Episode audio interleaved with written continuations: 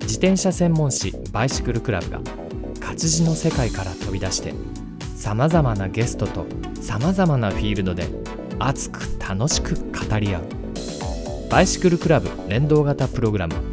BC ステーション本日は先月の7月2930日に開催された日本最大級の自転車イベントである島野バイカーズフェスティバル2023の会場内で野外収録してきた様子の前編をお届けします。現地で出展されていた数十のブースの中からバイシクルクラブが独自にチョイスしたブースや90年代のマウンテンバイクブームを巻き起こしたあのレジェンドな方々にも突撃インタビューしてきました。ここだけしか聞けない初出し情報もたくさんあります。今回も音割れしないレコーダー Zoom F3 での高音質な音声をお楽しみください。はい、えー BC ステーションただいまから収録始めます。あーすごくいい天気です、えー今日はドドピー感快晴の中富士見パノラマスキー場で開催されている島のバイカーズにお邪魔しております真っ先に訪れましたブース紹介させていただきます株式会社マルイの足立さんのブースにやってまいりましたまどうも、おはようございます。こんにちはですね。こんにちは。足立さん、はい、えー昨日からもうこのブースをね設営されてご準備されたそうなんですが、えーここはですね、このブースがたくさん並んでいる中でも非常にひときわ目立つ黄色と黒の大きなテントがありまして、その今下で、えー収録を始めております。はい、えー黄色がトピーク、黒が DT スイスと大きなバナーがあります。この話をちょっとメインにいろいろ聞かせていただきたいと思いますが、よろしいでしょうか？はい。はい、あの足立さんといえばですね皆さん、まあ、いろんなメディアでももうご覧いただいている あの著名な方なんですが、はい。えー、近々で言いますと、えー7月20日発売のバイシクルクラブ9月号に、はい、タイヤ周りの特集で。そうですね。えー今回まああの、我々の方にはポンプとか、はい。そういう切り口からのおご要望で取材を受けさせていただきまして、はい、えーまああの内容は紙面を読んでいただければ。といもちろんです、ね、うところで、はいあの早速あの記事をまあ読みましてなるほどなるほどっていろいろこう頭では昔から気づいてはいたようなでも整理できてなかったことが非常に分かって、えー空気量とかですね、はい。えーそのタイヤの幅が今かなり例えばロードにしてもワイド化されたりそうですね。フックレスになって、はい。うリムの内幅も広めになったりとか、はい。そういった時に昔の経験じゃなくて今のその機材に合わせた選び方とか。そうですね。はい。あのーまあ、今回は特にロードにある程度フォーカスして、はい。えーこの間のお7月20日売りの中では、はい。ロードにフォーカスしたお話をさせていただいたんですけれども、はい。えーまあ、傾向として、えーまあ、従来 23C あるいはまあ 25C ぐらいうん。が、えー標準だったものが、えーまあ、本当に時系列短いスパンの中で、うん。えーもう25が当たり前になってひディスクブレーキが普及していく中で28とか、うん。えー30とか、ね。えーもうレースしないんだったら 32C でもいいんじゃないかとか一昔前でしたらもうツーリングでもそんな太いタイヤ使えますかと言ってたタイヤが、えーごくごく当たり前にはい。使われるようになってきて、えーそこへ加えましてロードの中でも、えーチューブレスもしくはチューブレスレディはい。が、えー普及が特にタイヤが太くなったことで、よりそのチューブレスチューブレスレディのメリットが活かせるようになってきたということもありまして、うん。デメリットえーが少なくなってきた感じですかね。そうですね、うん。あのーまあ、細い空気量が少ないと、うん。えーなかなかそのメリットを生かしきれないっていうのがあったんだと思うんですけれどもでまあはい。こう太くなってくることでもうマウンテンバイクの方では、まあ、特に競技の世界ではもうチューブレスレディ当たり前になってきておりますけれども、はい。えーまあ、ロードでもそのメリットが活かせるようになってきたということから、うん。えーまあ、従来、あのロード用のタイヤは7気圧とかいうこうももう。う固定観念のような、定番でした、えーえーあれは23の時代。そうですね。あれはもっと空気圧高かったかもしれないんですけれども、はい。まあ、よくね私ども、まあ、私自身がイベントなんかにお邪魔して、はい。まあ、メカニックのお仕事させてもらってる時にあの空気圧をこう、まあ、空気を入れるお手伝いする時とかに、はい。空気圧なんぼですかって言ったら男性であろうが女性であろうが もう皆さん7いやもうちょっとあの体重に合わせて空気圧変えませんかっていうはい。アドバイスはいをその場ですることもあったんですけども、まあある意味その7気圧の一つ、まあ、基準っていうのはあったんですけれども、まあ、それがそのタイヤがどんどん太くなっていく、うん。さらにはチューブレスチューブレスレディが普及していく中で、えーまあ、その運用する空気圧っていうのが、えーだいぶ低くなってきた、はい。えーまああのーアプリとかそういうので本当出すと、うんえー時々あの、まあ、私今普段体重が大体53ぐらいなんですけれども、はい。えーそれで、えーまあ、システム重量その自転車とかはい。の重量を全部足しても空気圧がたまに3気圧前半とか。まあ、そうなってくるとですね従来のその固定観念で、うん。えー空気入れを選ぶのが必ずしも正解ではないですよというご提案からですね、はいはい。えーさっき佐藤さんがおっしゃったようにその、まあ、空気量1回で送り出せる空気量が多くなる、これはまあ実は反面としては、えー当然ですが押す時の抵抗はちょっと大きくなるんですね。はい。ですけど、えー短い時間でたくさんの空気の量を送り出せて、うん。えー空気圧がそんな高くないんであれば、うん。そういう空気圧を選ぶのも手手になりますよとうん。いう、今までにちょっとないご提案をうん。先日のバイシクルクラブの中でははい。お知らせをさせていただく、まあ、そうすると、えーまあ、もちろんフロアポンプもそうですし、はい。あるいはその携帯用で皆さんお持ちいただく空気入れも、はい。えーまあ、今ですとそのグラベル用っていう空気入れが出てきてます中ので、間的なところでね。えーまあ、はい。実は、えーそういう方が実はより適したはい。空気入れである可能性があるので、はい。まず、まあ、皆さんの運用する空気圧というのを一度、まあえー確認見直していただくということですとか、はい。えーそこに適した空気入れというのを、えーもう一回見直していただく、まあね、もうすでにお持ちかもしれないんですけれども、えー見直していただくのも、まあ、実は全然楽に短時間で、はい。えー空気入れられる可能性もありますよというところをご提案させていただきました。なんかね今聞いててね僕も自分の2年前夏の暑い日に、えーグラベルタイヤ 40C のタイヤでパンクしましたと、はい。えーそれで持ってたのが、はい、とびっきり小さいミニポップだったんですよ。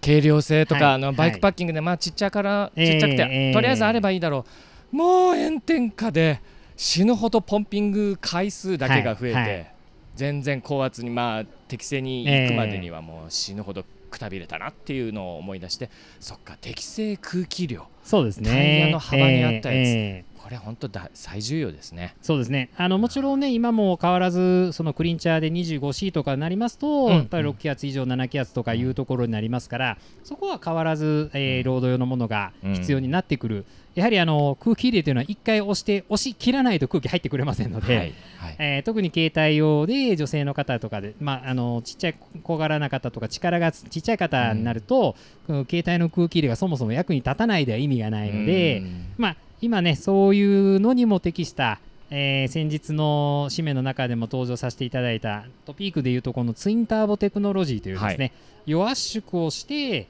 えー空気を送り出すということで456と空気圧が上がっても押す時のこの抵抗感があまり変わらない。というような今新しい、えーポンプも出てきてますし、えっとツインターボ。はい、ツインターボテクノロジーですね。それとあの2ステージって？そうですね。あとまあその2ステージという、まあ昔々ですと、はい。テレスコピックなんていうのがありましたけども、はい。要はその一つのポンプで、え1回で送り出す空気量を大きい低圧向けではい。途中で切り替えることで、はい。細いシリンダーだけを使って1回で送り出せる空気量が減るんだけど、うん。抵抗が減るので高圧までを押し切ってうんうん空気確実に上げれますよはい。というタイプの2ステージというものも新たに出てきてますので、まああのーね、1回け携帯の空気入れ買っちゃったら、うん。なかなか買い替えるものではないかもしれないんですけれども、うん。まあ、あの実際にご体感いただくと、うん。多くの場合でやっぱこれいるなとうん。なる方が多いかなと思いますので、まあその辺はねお店様にあるないっていうのはあるとは思いますけれども、機会があればそういうこうもういや空気入れ今持ってるからもうこれでいいよではなくて、うん。うん。まあやはりあの自転車を楽しむで携帯の空気入れってやっぱり出先でいざという時にあの今佐藤さんおっしゃって炎天下で 1時間かかって修理しないといけないのか、はい。それが20分はい。30分で済むのかっていうのは、はその後のサイクリングが楽しめるかどうかに相当はい大きく影響してきますので、で一人だったらまだしも何人かでいるとその待たせる時間にも影響しちゃうねなんかねやっぱりそういう時って気分焦るんですよね。でもうなんか終わった頃にはなんかくたくたになっちゃってその日のサイクリングがあってねならないためにもそういうこう、はちょっと今までにない目線で空気入れを選んでいただければいいかなとは思っております。はい。まあ、空気入れの話今結構前半盛り上がりました。もう一つ聞いていいですか？やっぱり。もう目の前に僕のね目の前には DT スイスの高級ホイール群がずらずらずらって並んでるんでございます。はい、ちょっと DT スイスで何か新しい話だったりちょっとまだ世にはあまり知られてなかったこととか何かニューそうですね。スありますか、えーまあ、DT スイスというとおー、まあ、自転車を、ね、趣味でなさっている方ですと結構耳にするのが、はい。えースターラチェットはい。と呼ばれている、えー面接触の、はい。えーフリー機構空転機構がありまして、えーまあ、DT スイスというその自社ブランドはもちろんですし、うん。えーまあ、ブランド名も実際メーカーが言ってるんで全然問題ないかと思うんですけどロバール、えーはい。これスペシャライズドというメーカーさんのホイールブランドですけれども、はい。えーはじめとして、えーボントレガーはい。というブランドもそうですしあるいはあのー超高級で有名なライトウェイトっていうロード用のホイールも、中身は実は DT スイスのラチェットが組み込まれてますのえでーあの最軽量そうですね。昔は結構世界最軽量クラスをずっと出してたまあ、今もあのーお値段もすごいうん。100万超えの値段になってたりとかしますけれども、うんえーあれもそういった名だたるうーメーカーが、はい。えーまあ、その OEM で採用していると。はあ。で加えてあるいはあのハブそのものは DT いスイスブランドのハブを、はい。えーホイールメーカーがそのまま買ってはい。で自社の、えーリムとかはいはいで組み立てをして、えーまあ、自社ブランそのうん。メーカーさんで出している、例えば、えーまだ日本ではあまり知られてませんがリザーブ、うん。えー先日のツール・ド・フランスで大活躍したユンボ・ウィズマはい。というチームが、はい。えーリザーブというホイールをロードで使ってまして、ええ。ー今最強という名前名高いえーワウト・ファン・アールとーはい彼もそのリザーブのホイールを使ってますおしそのハブは実は DT スイスと、えーまあ、ツール・ド・フランスの映像ちらちらっと見てると DT スイスのあの240の証であるはいはい赤いラベルが見えるんですね。なるほど。えー実は、はい。えーツール・ド・フランス、はい。えー今年22チームはい。出場してますけれども、終わ終わったばかりですね終わったばかりですね。で、えーそのうち、うん。DT スイスブランドうん。で出てたチームが2チーム。うんで DT スイスブランドがそういう OEM 的に供給しているチームが5チーム、はい。実は7チーム DT スイスのハブを使っているチームがありまして、えー実はシェアナンバーワンなんです。へえあとはじゃあみんなそうか。あの少数まあシマノだったりはい。カンパだったり、はい。いろいろあるけど。はい。は実は DT スイス実はもうすでにシェアナンバーワンのブランドでして、えープロのロードレースシーンでも、うんまあもう認められてると言いますか、えー気がついたらもう本当ナンバーワンのブランドになってます。独特のちょっとのぶといそ音がうですね。スターラチェットの、はい。で、まあ、そのスターラチェットはもう名前として非常に有名なんですけれども、はい。えーまあ、実は今、まあ、特に上位グレードは、はい。えー2019年に発表されました、はい。えーラチェット EXP というですね、はい。上位モデルが、えー出てきておりまして、はい。えーより強くより軽くうん。という仕様のものが、うん。えー現在ですと240と、はい。えー最上位にあります180はい。というグレードにラチェット EXP がはい。すでに採用されてます。なんか部品点数が少なくなったりそうですね。ベアリングの間隔がはい。ワイドになったりもうズバリその通りでして、えーまあ、部品点数減らすことと、はい。えーそのフリーボディ側のラチェットの中にベアリグングが圧入される構造になりまして、うん。従来よりもそのベアリングの保持間隔が7ミリ広がったことでそんなあの狭い間隔の中になんですよ。7も広がったと、ということで、えー当然ですけどその合成が上がると。ですね。でまあ、合成が上がるといっても実際ホイール乗った時にそれを感じることは なかなかないんですけど、はい。はい。一番大きなメリットはベアリングの寿命が伸びることです。なるほど、はい。負担が少なくなはい、るんですね、おっしゃる通りですね。そこが結構大きなメリットになってきてます。へで加えて、ええー実はあのもうこれも採用が進んでるんですけれども従来、えースリーポール爪のタイプの仕様が廉価版であったんですけれども、はいはい。えー実はそこが、えーラチェット LN はい。という構造のものに順次変わってきておりまして、はい。でこれは、えー従来のその3ポールのハブボディはそのまま利用しまして、うんうん。内部部品だけを、えーラチェットスターラチェットに、えー移し替えたものが、えー現在出てきておりましてあまり、えーベースグレードということもありましてあまり大々的には言われてないんですけれどもそれって実はかなり、えー画期的なことでして。あのじゃあ旧製品はい。スリーポール使う人は、はい。アップグレードキットなんていうのがはい、ズバリそ存の通り在すると。でして、えーアップグレードキットが大体まあ1万5000円ぐらいなんですけれども、えーそれで中にまあフリーボディと、それから中に入っているその部品関係と、はい。えー専用のグリスが必要になるんですが、そういったはいグリスがセットになった値段でして、はい。まあ、実際の組み替えにはその専用の工具が行ったりはするんですけれども、えーまあ、1万5000円プラス工賃程度で、うん。えーそのスターラチェットに変えられると。うん。でスターラチェットに変えられるとおスターラチェットっていうのはその爪の数がはい。18、36、54というふうに選べるというこれはもう非常に強みになってますので、うん。その用途に応じた、えーまあ、かかり俗に言うかかりとか,、はい。とかノッチ数と呼ばれているところを、はい。自分の好みとか用途に合わせて変えられると、うん。これはもう非常に大きなメリットになってきてます。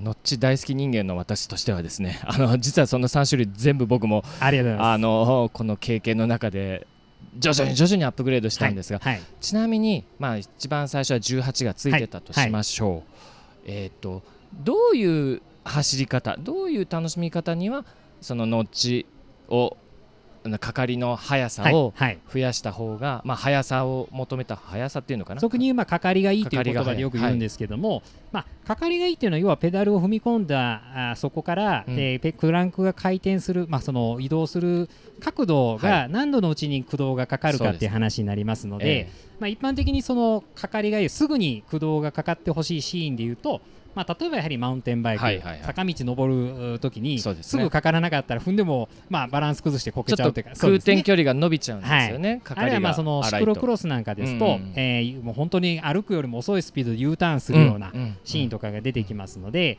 えー主にはマウンテンバイクですとか、えーシクロクロスといったらもうより、えーうん。駆動が速くかかってほしいと。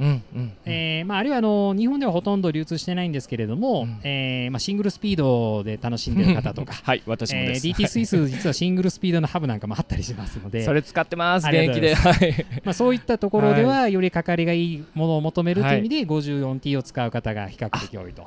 やった。僕ので、選えー択は間違てなかった、標準になるのが やはり、はい。まあ、36かはいはない。とは思うんですけれども、はい。まあ、そういう意味では36はオールマイティに使えると、うん。で一方でじゃあ18って何なのってなるうんんですけども、うんこれはあのーそんなに、えーかかりが良くなくてもいいけども、うん。えーちょっとね言いにくいことなんですがメーカーはあのーデメリット的なところあまり言わないんであれなんですけども、おなんでしょう。えー実は詰め数が減ると空想時の抵抗は減ります。ですよね、はい。えーですので、えーサイクリングで、えーそんなにこう瞬間的にかかってほしい、えーかかってもらう必要がないと、うん。うん。えーであればあえて詰め数を落とすというのも手にはなります。下りで、えーまあ、その抵抗がより少なければ当然空想してくるときに進んでいってくれますので、はい。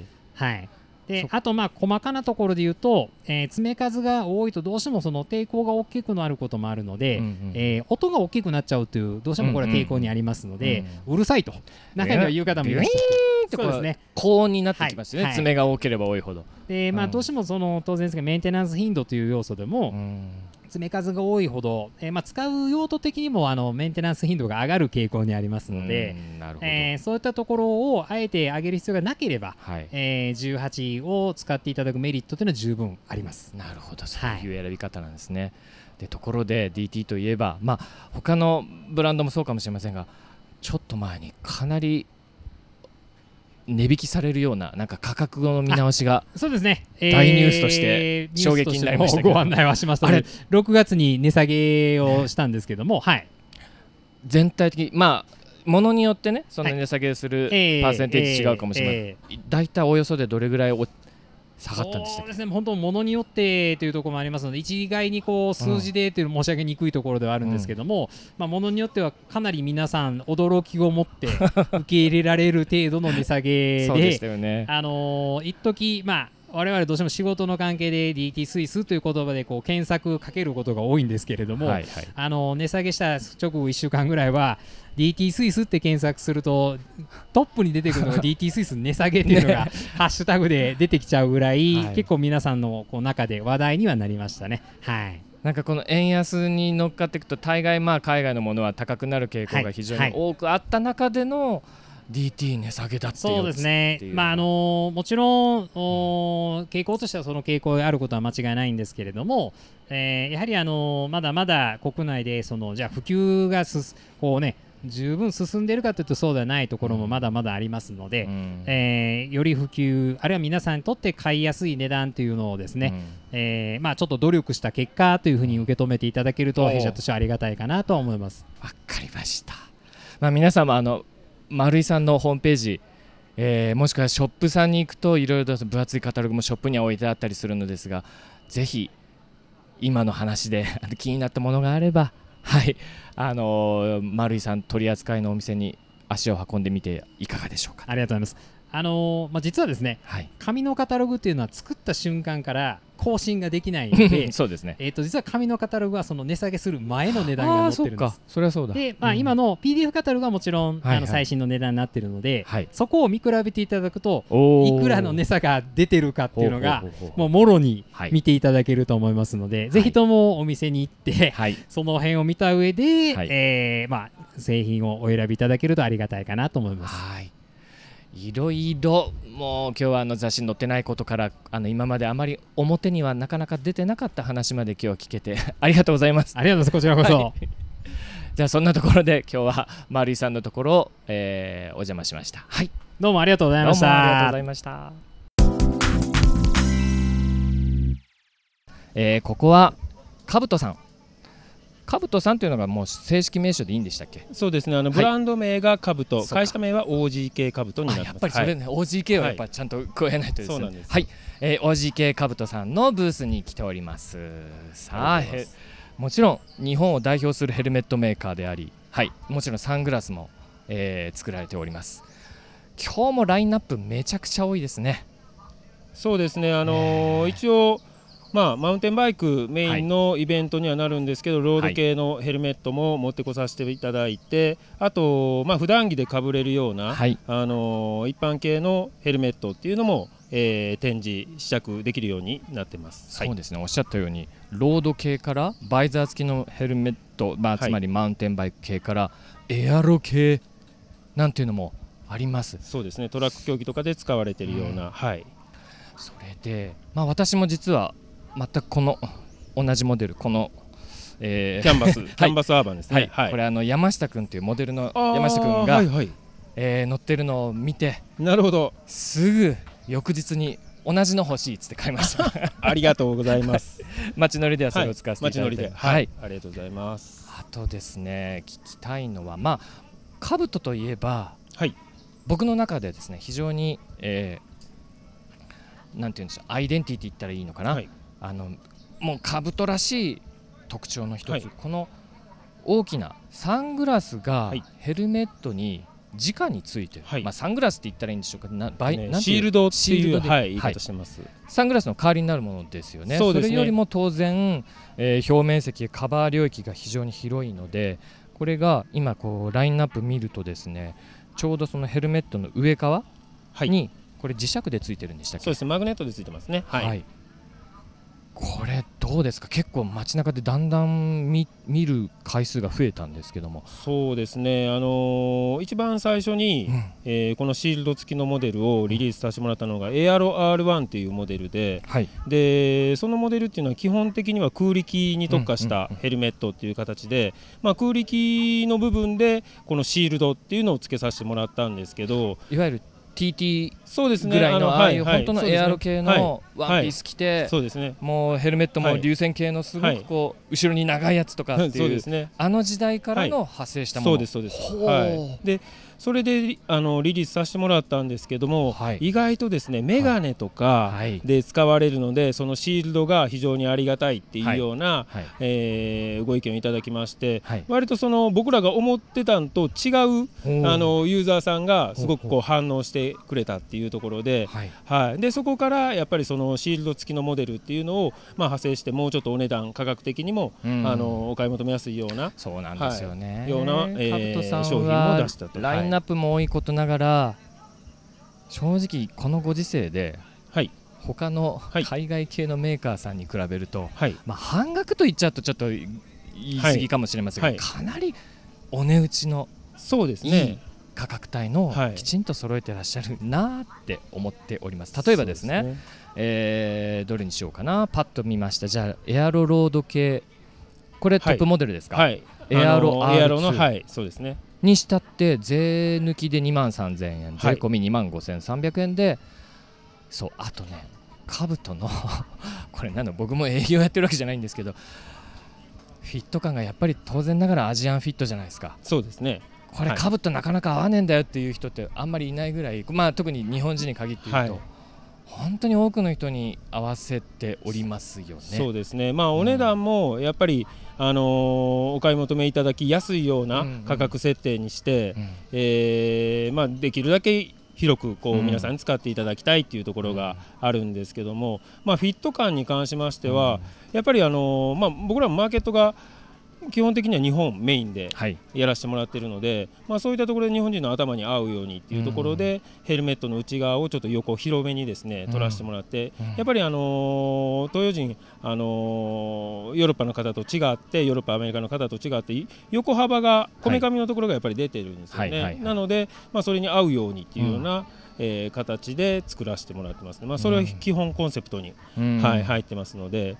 ただやっぱり最近こう、うん。頭のちょっと小さめの方っていうのも結構いらっしゃるんですよ、はい。で若い子なんか特にそうなんですけど、まあ、そういった方だと横が結構開くよねっていうようなはい話もあるんですけど、それをなんとか、えーかぶれるようにということでアジャスターのシステムをかなり変えまして、はい。まあ、頭の全周をこう包み込んでくれるようなは以前の、あのアジャスターっあ、てあボアダイヤルになってる。こうボアで、はい、へー。エアロ R2 はボアののダイヤルになってるんですけどね、えで通常のヘルメットって、まあ、こういった形ではいはいはい。取り付け部があってこう後ろから前にこうはい。押していくような感じなんですよね、はい。それでフィットさせていくようはない形だったんですけど、このボアのアジャスターに変えて、まあ、このレースの部分がですね割とこう締めることによってこう全周を締めてくれるような感じ。あこれ前にもつながってるんそうですね。なんですよね。つあの一応まあアジャスターはこめかみのちょっと前ぐらいのところ取り付けてあるんですけどあまあ、それをーすることによって、まあ、非常にこう横幅の狭いええ頭の方にも、あのアジャストするようになってるんですよ今ね。私はですねあの久保さんに、はいあの視覚的にちゃんとあの商品を持って説明していただいたので僕はすごくよく分かったんですがちょっともう一回咀嚼したかどうか確認のため、えー音声で伝えますと前まで今ねあの廉価版のマウンテン系のものを今、えー手に取って見てるんですが前まではそのアジャスターって多分閉まるところは後ろ3分の1ぐらいがキュキュキュって後頭部だけをこうフィッティングの時にこう縮めさせていたものが、その上位モデルになるとボアダイヤルですボアダイヤルって結局すごく細いレースって言ったらいいかな、はいそうですね、それが結構こめかみ部分までこのレースがつながってるのでなるほどそうすると後頭部がちっちゃいだとかい。う時にも包み込むような全体のフィット感、になってますね。はああ本当だ。あと軽いですね。いそうですね。重量も。これ大きいサイズで この感じなんで、はい。あのねシールドをついてこの 持った感ってはい。ちょっとやばいなこれこれシールド付きのはい。重量ですか、それはねシールド抜きの重量なんですはい。ここから40グラムぐらいプラスになるので、はい。でもテンプルがないし眼鏡をかけてる人にもあの二重掛けって言ったらいいかな、はい。シールドはその上でもいいってことではい。すからね。あまあ、結構その、まあ、日差しよけっていう部分もあるんですけども、まああのー飛んでくる、まあ、障害物をこうね。避けれるっていうのと、やっぱり風が直接顔に当たりにくくなるので当たる面積が減るので、うん。長時間走ってる時に非常に楽と皆さんおっしゃっていただきますね。うん。はうん。うん。うん。うん。でシールドもそのサングラス効果というかかなりこれなんて言ったらいいか光を通す率のまあバリエーションがい、そうですね。ね濃いものもあれば、はミラー系のものもあれば、ちなみに一番汎用的で一番おすすめ売れ筋なんですか？売れ筋は、えっとね、超光レンズはい。があるんですよね。兆候って何ですか、紫外線が当たると色が変わるっていう形ですね。はい、はいはい今日陰にいるんですが、さっと今日向に持ってったからおおあもう本当。スモークになってくるんですよね。瞬間的に黒くなった。まあ一応ね完全に黒くなるのが、スモークの形になるのがまあ1分ぐらいですね。ん。でここから紫外線当たらない状態にすると3分ぐらいで戻ってくるう感じですね。なのでかなり先ほどの感じとはこれって、はい。朝から晩まで使えるじゃんそうなんですよ。これ1枚で、あのー 朝から晩まで使えるっていうことですね。置いた感じも全然変わったと思うんですよね、はい、これだから声だけなんで分かりにくいだから感じですはい、ヘルメット1個買っても、はい。シールドを買い揃えれば、はい、そうですね。そのねシチュエーション別に、はい。まあ、サングラスを変えるのと同じ感覚にもなれるかな。でシールド先そうん。の超光レンズのシールドも1万円なので上代がなのでああのサングラス買うよりも安い安い、はい。確かに、そうです。今日ここら辺に来られてるですね。他の多くのブースでもサングラス扱ってるブースもありますが、はい。大体2万とかですね。そうですね。高いの3万超えたりとか。はいするのもあります。でまたあれが、まあ、僕もサングラス使う派なんですけど、あのヘルメットのストラップとちょっと相性悪かったりとか、煩わしかったりあとしますよね鼻にかかるこれなんて言うんでしたかこのノーズパッド。がちょっとこう長時間で蒸れたり痛くなったりとか。そ,、はい。れがないんですよねシールドってね。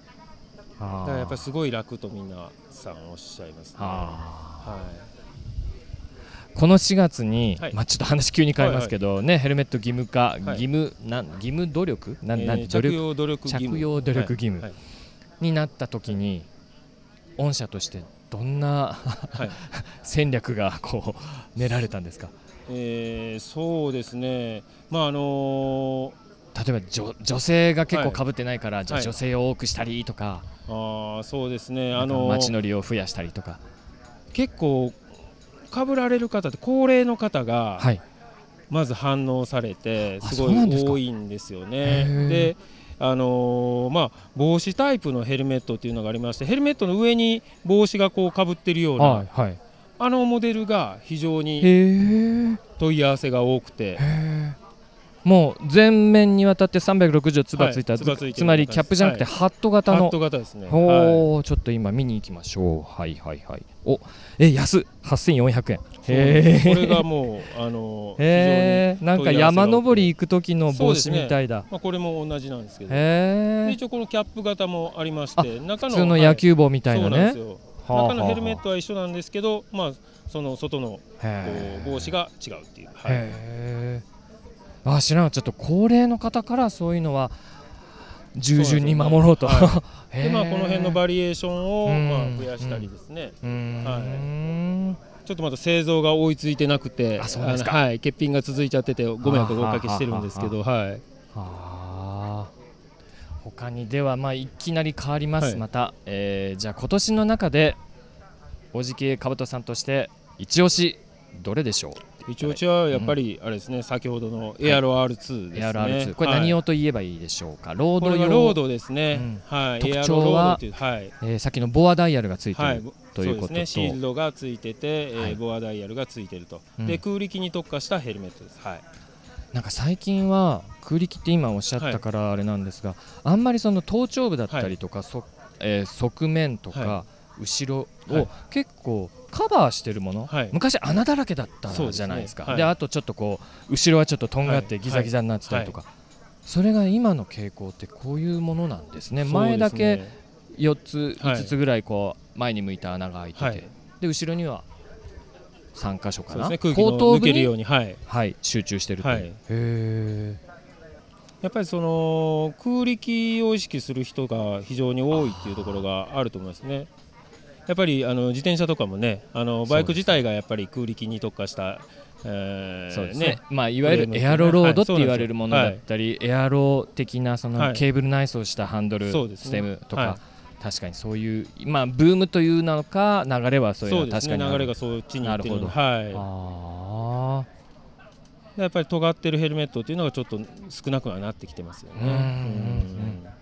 まあ、ヘルメットははい、買ってもはい、乗らなくてもはい、自然に経年劣化ってあるじゃないですか。そうですねはい。ぶっちゃけ何年が一番ベストなタイミングですか？基本的にはやっぱり3年をめどにとははいお伝えしてますね。はい。はい。乗らなくてもですよね。室内保管でもってことですかまあもちろん あの使い方によってははい。はい。ねもうちょっと持ったりはするんですけどなかなかそのヘルメットの劣化って分かりにくいとは思うんですけどね。はい。まあ例えばね一回こけられたりとかするうんうん。とやっぱりヘルメットの中側を見ていただいはい。てひびがいってないかとかチェックしてもらったりですね。はい。でやっぱりヘルメットのそのライナーって言ってこの発泡スチロールみたいな部分って、うんやっぱり経年劣化してくるので、うん。やでもやっぱ紫外線とか汗とかに反応してくる形なので、はい。まあ、室内保管で長く使われる方は、まあ、あとねそのそんなにも年に何回かとかであれば、まあ、うん。3年以もうちょ上はっと伸びると。はいでも毎毎回はい、まあね自転車当然はい。外のスポーツですから、そうです日ね向に当たってやれば、そうですね、はい。3年ぐらいでお買いは替えい。を、えー考えていただけたらなと、うん。はい、ちなみに最後になります。質問この値段、まあ、ARR2 でいうとさっき2万3000円税抜きで言いましたが、はい。シールドも入った値段ですか？もちろんです、あはい。そうなんだ。はい。ほほほほシールドはその買うときにも選べるんですか？えー、とシールドはもうあの付属でついてるのは、えーはい。1種類だけあなるほど。標準、はい、はい。ね、なるほど、じゃあ他の色はオプションで。ということなんですね。わ、かりました。じゃあこちらの、はい。えー、OGK カブトさんの、えーリンク。ちょっとが、あのー番組の概要欄にちょっとはい。ちゃんと貼らせていただきますので、もし気になった方は、はい。そちらをぜひクリックして確認してみてください。お願いしはい。ます、そんなところでよろしいでしょうか？はい。ありがとうございます。はいすいません。今日本当にアポなし突撃で、えー、OGK カブトさん久保さんにお話をお伺いしました。今日はどうもありがとうございます。ありがとうございましたはい、えーそれでは次のブースここはですね今上に上がってきてゲレンデを目の前にした、えーところに来てます。完成車メーカーさんがずらずらずらって並んだ一番奥に白いテントのブースがありました。でなんでここに止まっちゃったかっていうとですね僕も見つけちゃいました。はい。えー、ダーブロのヤンズこと柳原選手そしてファクトリーチームダートブロス塚本選手のバイクが置いてあったんです。はい。島の自転車博物館というブースに来ております。えーよろしくお願いします。私の隣にいらっしゃる方ちょっと自己紹介をお願いします。よろしくお願いします。私、島の自転車博物館の岡田と言います。岡田さんです。はい白いブースに白いポロシャツを着た岡田さん。はいありがとうございます。えー、もう本当ね目に留まっちゃったんですよ。僕ももうダーブロのお二人と同世代なものですから。うわーっつって現物だ本物だっつって。はい、これマジで例えば塚ちゃんにはエアシフターついてたりとか。そうですね。はい。で柳原選手のものもこれ本当当時ものがよくまあまあ実用するにはちょっとタイヤが劣化してたりとかもあるのかもしれませんが本当にあのね。存在なんて言うんでしょうこう保存状態なかなかいいですね。はい、あのー。この2台に関しましては、ええ。我々の自転車博物館で収蔵されているというより、はい。ご本人様たちはい。が個人で大事に、わあの保管されてたのをはい。本日はい。お借りしております。はいでですねその後ろこのブースの中に行くとですね3台、えーはい。バイクが、えー置いてあります。はい、えーこの3台をちょっと軽く説明します。じゃあ,、はい、あのこの黎明期の方からきいきましょうか。はい、はい、今回はこの島のバイカーズフェスティバル、はい。皆様マウンテンバイクの楽しんでいらっしゃる方々が、うん、マウンテンバイクって一番最初は山を下ってはい。純粋に楽しんでたよね、はい、い、ろんな今は競技とかストイックな乗り方もありますけども、本当自然を楽しむっていうところを再確認していただけたらなと思いまして、3つの時代を分けまして最初のところはマウンテンバイクの始まりということで当時のお1982年。古っ、うん、そうですね。今となってはもう40年前。はいマウンテンバイクと言われるとまだまだ新しいと思われてるんですがすでにもう40年経ちました、そちらの方であこちらの展示してあるのはトム・リッチーさんはい、が、えー会社を起こしましたリッチーマウンテンバイクス、はい。現在はリッチーデザインという会社になりますがね、はい、はい、そちらと、えーシマノの初代のマウンテンバイクコンポーネントディオール XT を装着した自転車になります。これですね。ちょっとね、まあ、写真に撮ってありますのでリンク先で十分記事でも見ていただきたいんですけれども、うわ本物だ。リッチー作ったんだこれ。あのーフィレット溶接だからそうですね。本人ですね。はいそうです。この頃はまだ量産というよりかはガレージメーカー的に、うんうんうん。えーカスタマーご自身でビルドされてたものになります、はあすごいですよ。前なんてねこれ、えー、と XT レンジのものですか、はい XT がまだ入る前、まだ XT ブランドとは書かれてないんですが、ね。M700 というモデル番号で当時入りました楕円形のバイオペースというギアになっております、はい。バイオペースがついてそれが前がトリプルではい。後ろが12345段。はい6段です。サブ618段変速というね、昔はこうだったんですよ。そうですね。最新のものですと12段になってますがね。この当時は6段です。はい。でものすごくこう180度に開いた感知ブレーキ。はい。はい。えー。でこのねリッチーがこうこれ日東さんとやったやつでしたっけ？はいこちらのハンドルのタイプが今までなかったものが、うん。こちらの方で初めて商品化されたと言われてます。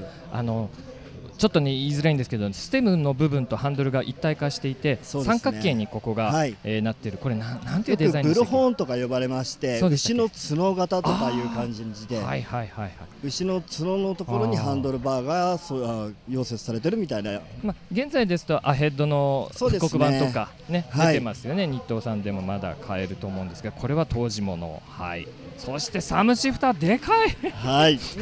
これ初代のシフターでかいこれえー、インデックスないんですよね。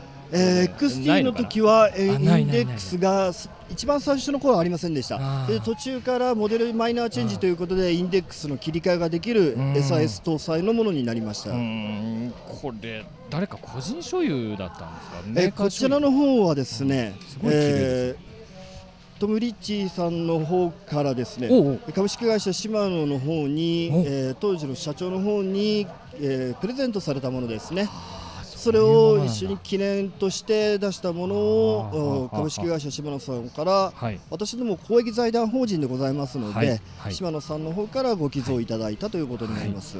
い。やー写真今たくさん撮りましたのでぜひそれもあの、はい。これがもう黎明期黎明期のの。本当楽しみから始まった自転車になります。特徴としてはなんかホイールベースすごい長いですね。長いですも寝てますね えーそしてじゃあ次に行きます。こちらですねイエティはいです。1985年のはいこれイエティの中でもイエティって言うと普通ターコイズイエローがそうですね。有名なんですけど、はい全然違うグラフィックなイメーんですよ。ジとしてはあのターコイズが一番皆様の印象になると思います。はい。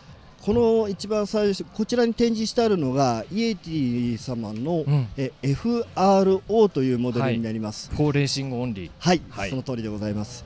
それでそちらの方で、うん。当時はまだえカタログで言いますと、白色とか、うんうんんそういうふうなもので有名でした。単こちらの色ものありましたね。はい、うん。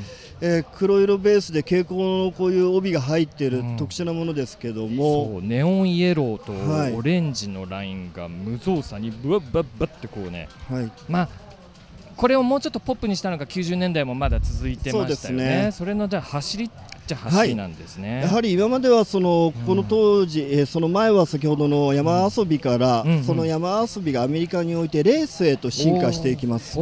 でアメリカの方で先駆けてノルマの世界選手権とか、うんうん。で先ほどえー自転車のお話をさせていただいた柳原様が、はい。えーチャンピオンになられたとか、はい。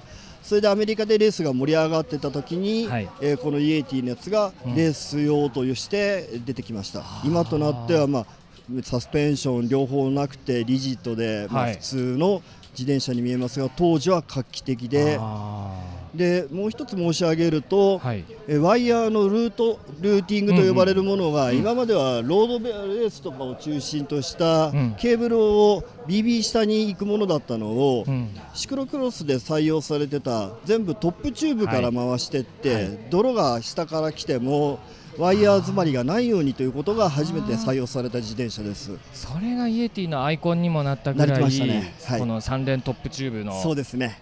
3連ケーブルっていうのかな、はい。なるほどそういう意味があるか。そりゃそうですね。BB 下行ってたらやっぱり泥がね前輪から跳ねた泥って絶対あそこ溜まっちゃいますからね、はい。なるほどなるほど。うわー当時ものなんだ。すげえなすいません。もう僕もちょうどこれぐらいあもうちょっとかな？僕は90年代から始まったんですけれども自分のマウンテンバイクライフは、えー。いやいやいやすごい。あの、まあ。なんかね、見た人だけがこうすごいすごい言ってて あの聞いてる人には申し訳ないんですけど。さあ次のバイクも これもすみません取っといてくださいね。こちらもね。はい。来ました、えーこちら。GT はい。LTS というフルサスペンションバイクで、うわーこれですね。GT なんだけど島のエアラインズっていうですね、はい。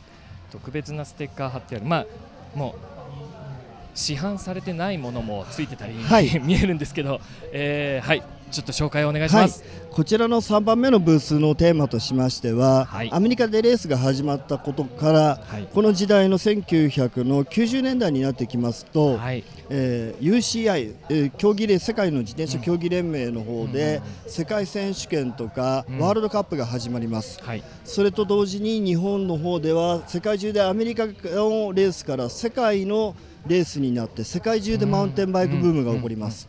で機材の進化が急激に進む中で、はい。島野の方でもえーいろいろなチャレンジということで、うん。GT のこのバイクを使いましてエアラインのこの自転車は商品というよりかは試作開発をしてた段階の自転車になります。プロトですね。はい、はい研究用の。はい、でエアラインズっていうのはいわゆるその空気のボンベをはい。背負,、あ背負うというかあの装着してはい、圧縮した空気量によってリアディレイラーを操作するってはいいうおっしゃる通りです。ものこれは市販化はされたんですよね、はい。確か。島のエアラインズだけは、はい、1999年はにい2000セットのみになりますが、販売させていただきました。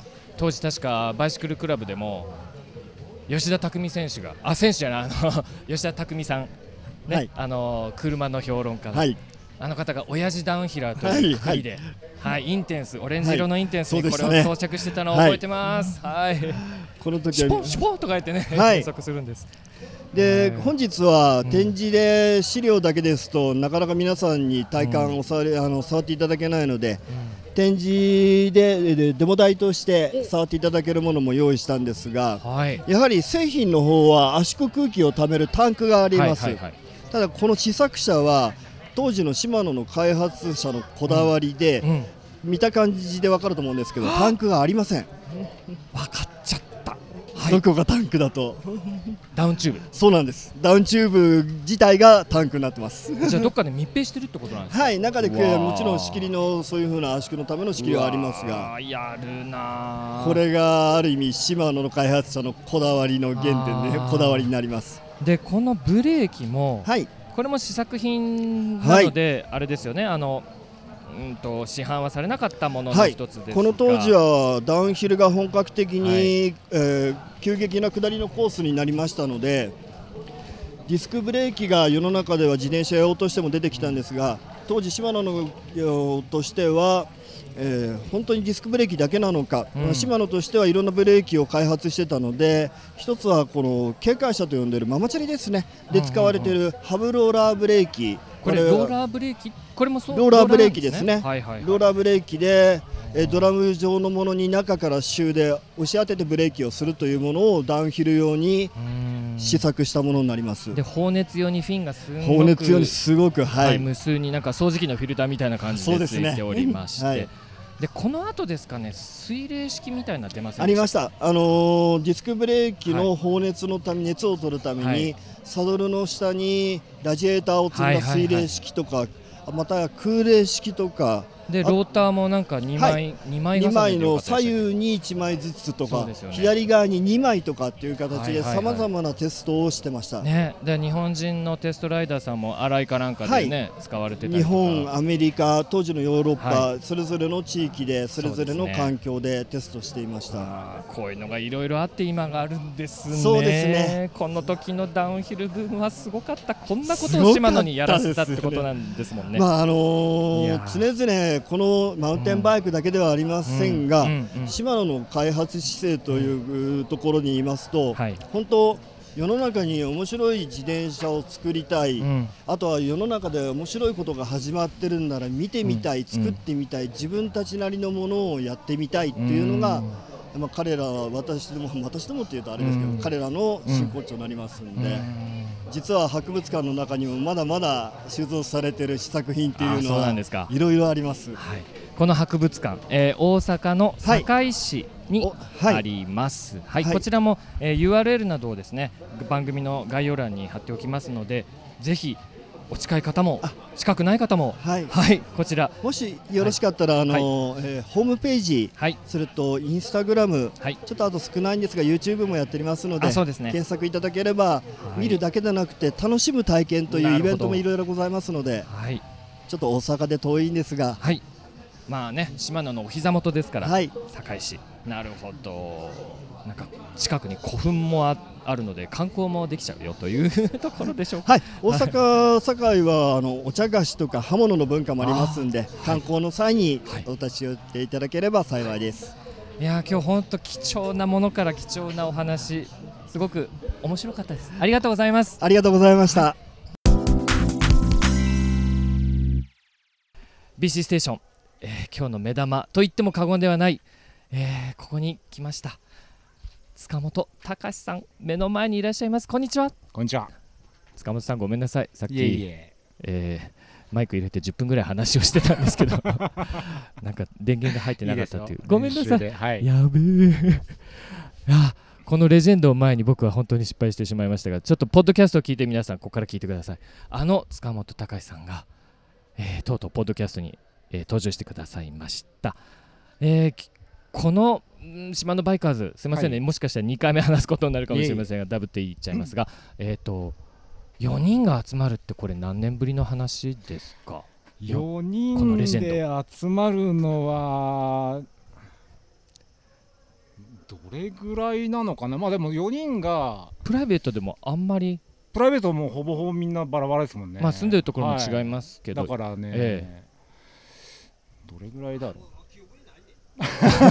今あのと隣の方で高松健二さんがレジェンドの一人高松健二4人というのはですねはい塚本隆さん、えー柳原さん、えー高松健二さんそして栗瀬裕太さんのあの90年代2000年代はい。活躍されたあの4人のことを言ってます、はい、ね日本のダウンヒルシーンのど中心にいた人に今日はなんと島のバイカーズはこのイベントを。これどうしてこの4人が集まるイベント？なんかきっかけあったんですか？きっかけはねえっと島のスクエアの店長があそうだ。あのー元ライダーで、はい。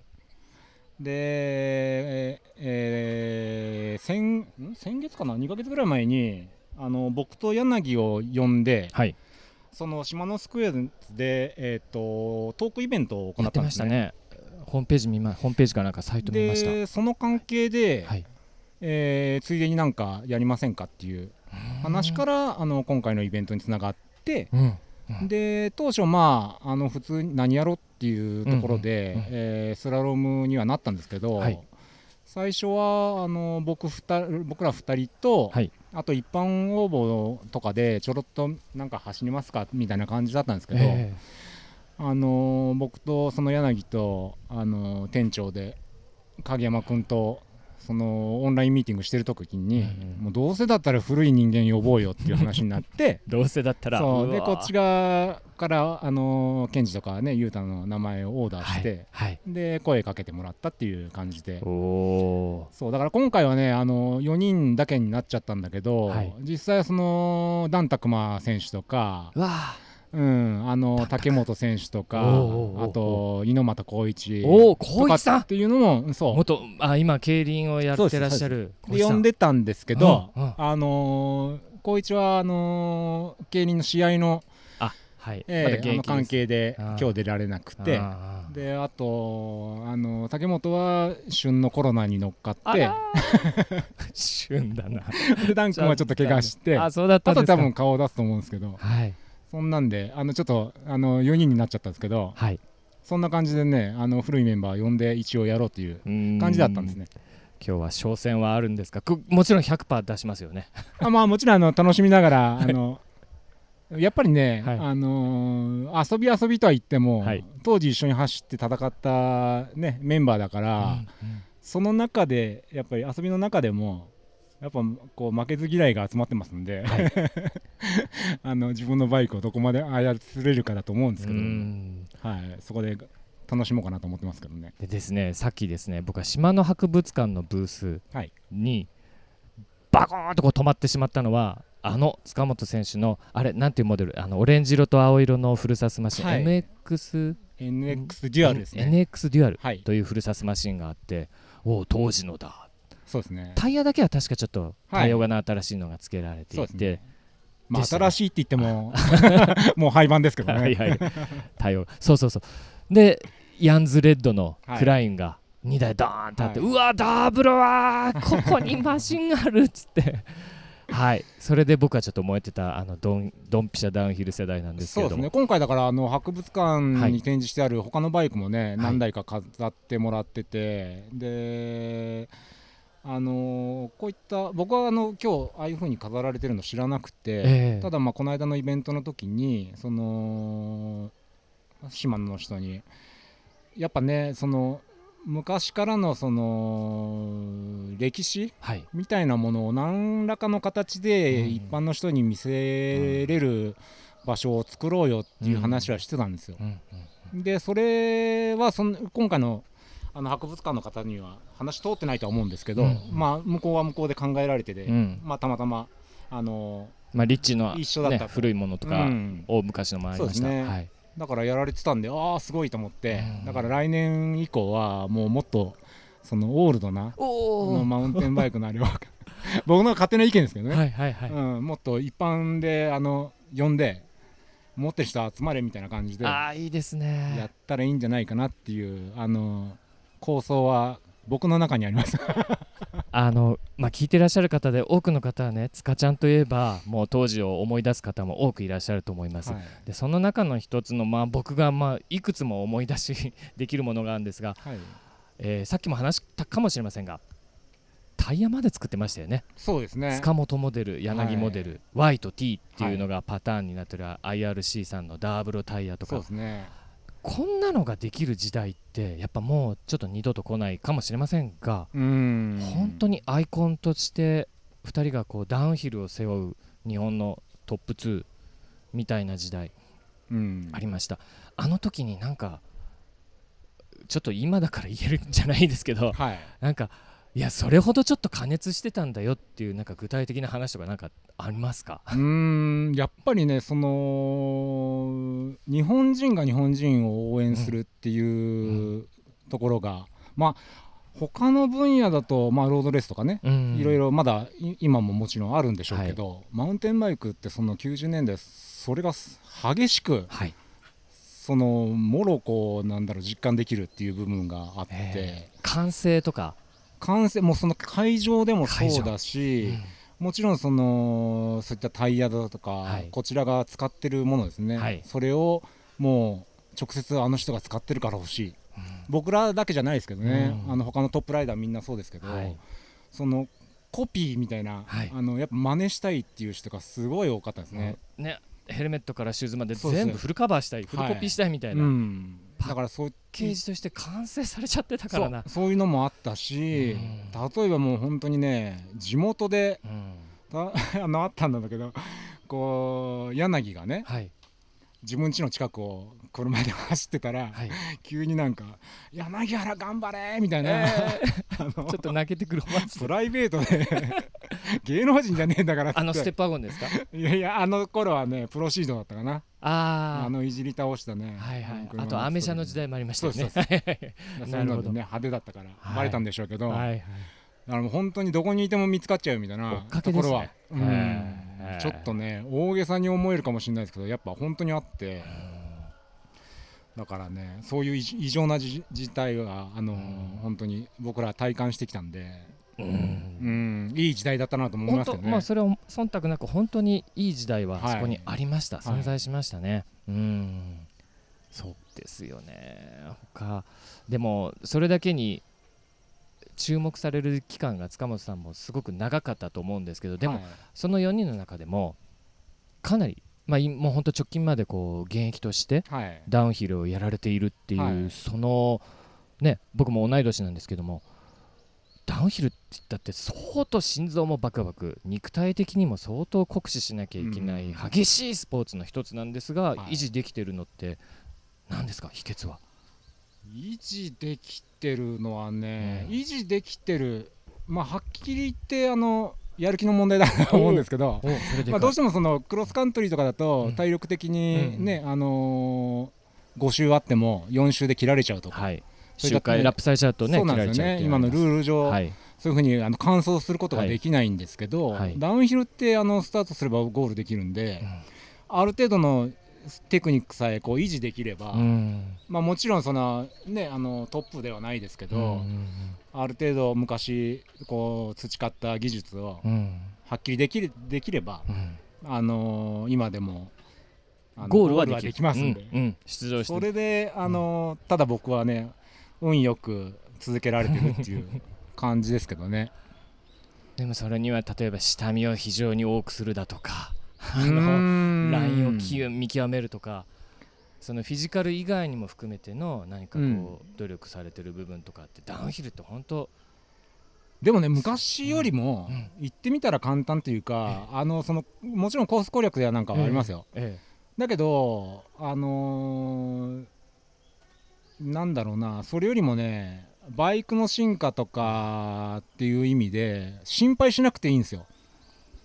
機材あの使ってるねそのウェアでもゴーグルでもそうだし、バイクタイヤホイール、ね、ハンドルグリップ全部がうん。もう、あの完璧というかもう、文句のつけようのない、うん。あのレベルまで製品化としてね、うん。製品として安心できるものになってるんで、うん。昔ってね90年代本当にあこのスピードでここ突っ込んだらハンドル折れるんじゃないかっていう心配を持ちながら走ってたんです、実際に降りたこともあったし。うん。みんながねほぼあの時代あのトップレベルで走ってた連中は、はい。何かしらが折れるとかはい。避けるとか そういったのを体験してる人が多いいんでまあ機材がまだ追いついてなかった時代というか。だからね、その恐怖もやっぱあったんですけけど、今それが全くないんですよね。う。ん。その中で一番進化したのって何が進化してる部分ですか？フレームまあサスペンション構造だったりとか。まあタイヤ系とかタイヤ幅とか。や目新しくそここのスペックっって。ぱりねその時代うん。今までこのどうだろう30年ぐらいはい。の進化で、ん。全てがこう追いつけ追い越せで、うん。どこが特化したっていうことじゃなくて全てが煮詰まってきたって感じですね。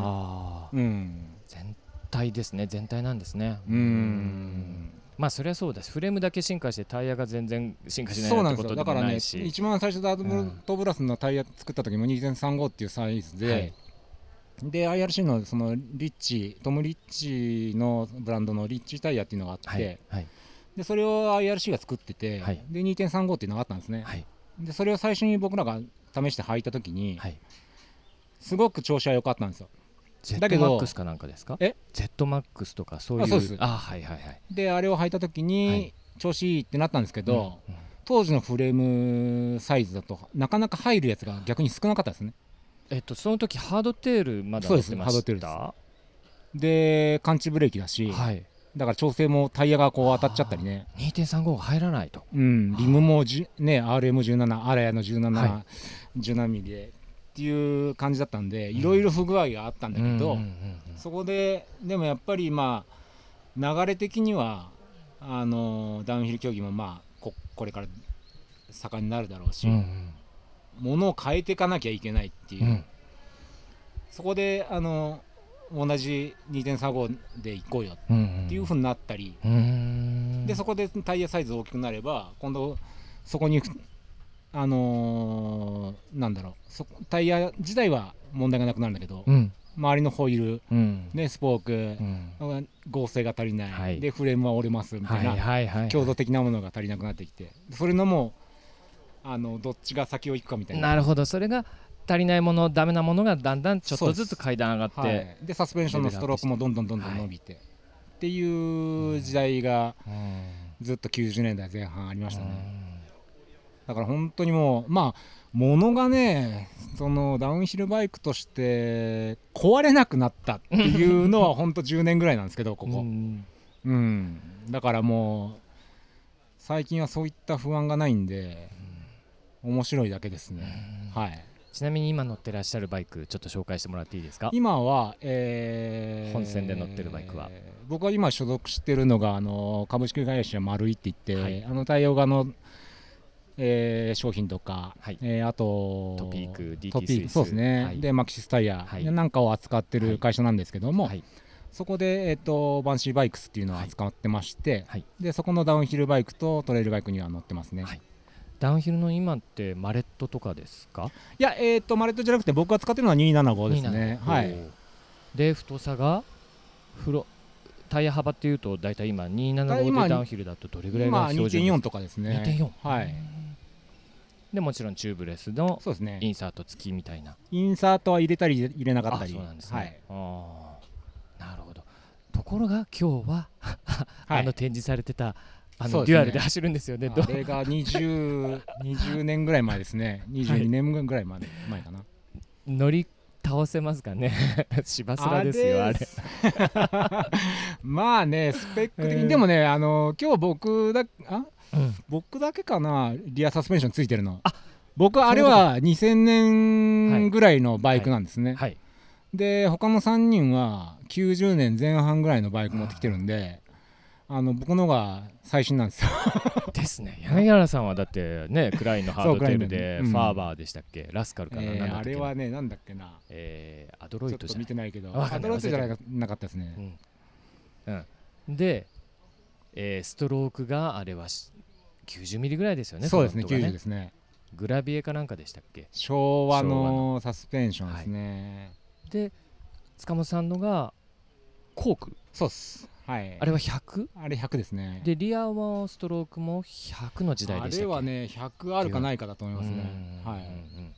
ね昔はそれだったんですもんね。そうです。ね、はい。だって90ミリストロークでダウンヒルとかって言ってた時代でしたからね。うん。ロングストロークって書いてありましたからね。ねえインナーチューブも細いし。うん。まそういうのもねこういう時代があったからこそどんどんと機材も進化する勢いがついたし、今がある。で先ほど塚本さんおっしゃったようなもう今機材に完璧に信頼しながら走れるっていう、ん。いやーこの時代を我々は生きてきたなんか幸せ者かなとも思いますそうですね。うそうだからこの進化の過程をずーっと過ごしてこれたっていうのはもう本当にん、ハッピーでしかないですね。もちろん今からやる人だってね、うん。あの毎日もしなくて最初からすごくいいものをやって、そう、ねあのね。安全に話走れるっていうのはそれはそれでいい話ですそうなんですよ。僕たちがね90年代に はい。苦労してきた10年間、はい。えー機材に関してね。はい。10年間はあの買った瞬間にあのゼロになりますから。あの今の子はそういう心配ゼロ、ああなるほど、うん、あの何の心配もなしにうんあの楽しめますから。うん。だからね本当最近の子はねうん。あのん初めて本当23年うん。中学生高校生が今ねトップレベルにいるんですけど。そうですね。わなんか若年化してますよ。ね、めちゃくちゃうまいですよ、うんうん、彼らだってバイク壊れるなんて思ってないですからなるほど機材に信頼して本当にはい自分の力100%出そうっていうふうに集中できるっていう良さがあるんですね、はいなるほどだからね本当に始めるなら今ですよ。なんか僕ね今最後に塚本さんに最後に言いたいことってふめちゃぶりしようかなと思ったけどまさに今のがそれなような気がしてるならないんですけど。あのージャンルもいろいろね、うん。あの多いし、うん。それがあ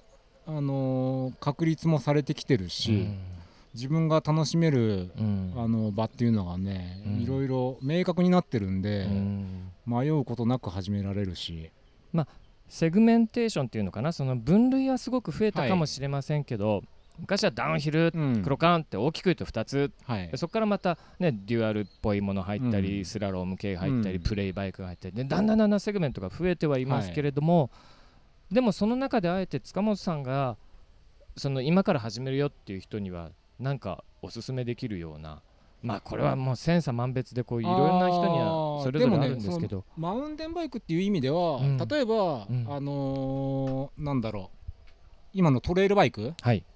まああのホイールサイズは275とか29とかありますけど、はい。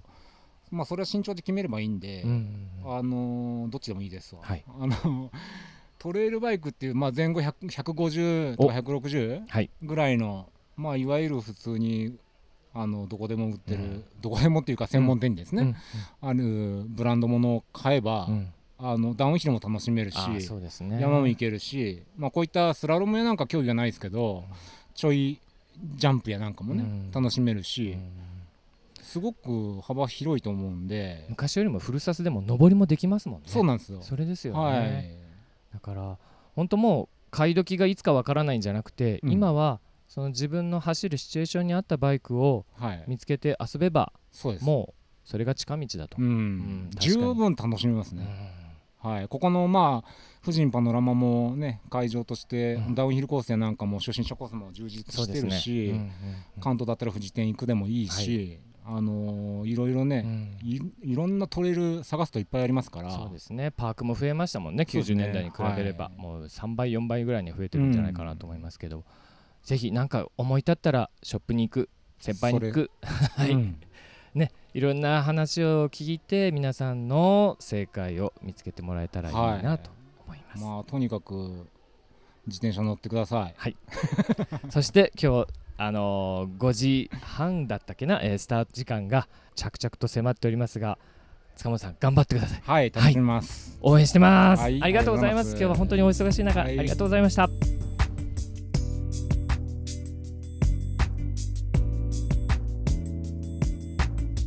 島のバイカーズフェスティバル2023突撃訪問前編。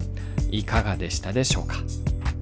自転車系イベントに出向いて突撃インタビューするのも今年のサイクルモードから始まりこれで4回目となりましたが今回もディーラーやメーカーの中の方々から発する生情報やレジェンド塚本さんからはこれまでの自転車の発展の歴史の1ページが垣間見えました。次回の後編にもいろいろな話が飛び出してきますので当日会場に行った人も行けなかった人もぜひお楽しみに。番組へのご意見リクエストはこのエピソードの紹介欄にある Google フォームを使って送ってください。スタッフ一同皆様からの生の声楽しみにしております。それでは BC ステーション MC のわらに佐藤慎吾でした。またお会いしましょう。バイバイ。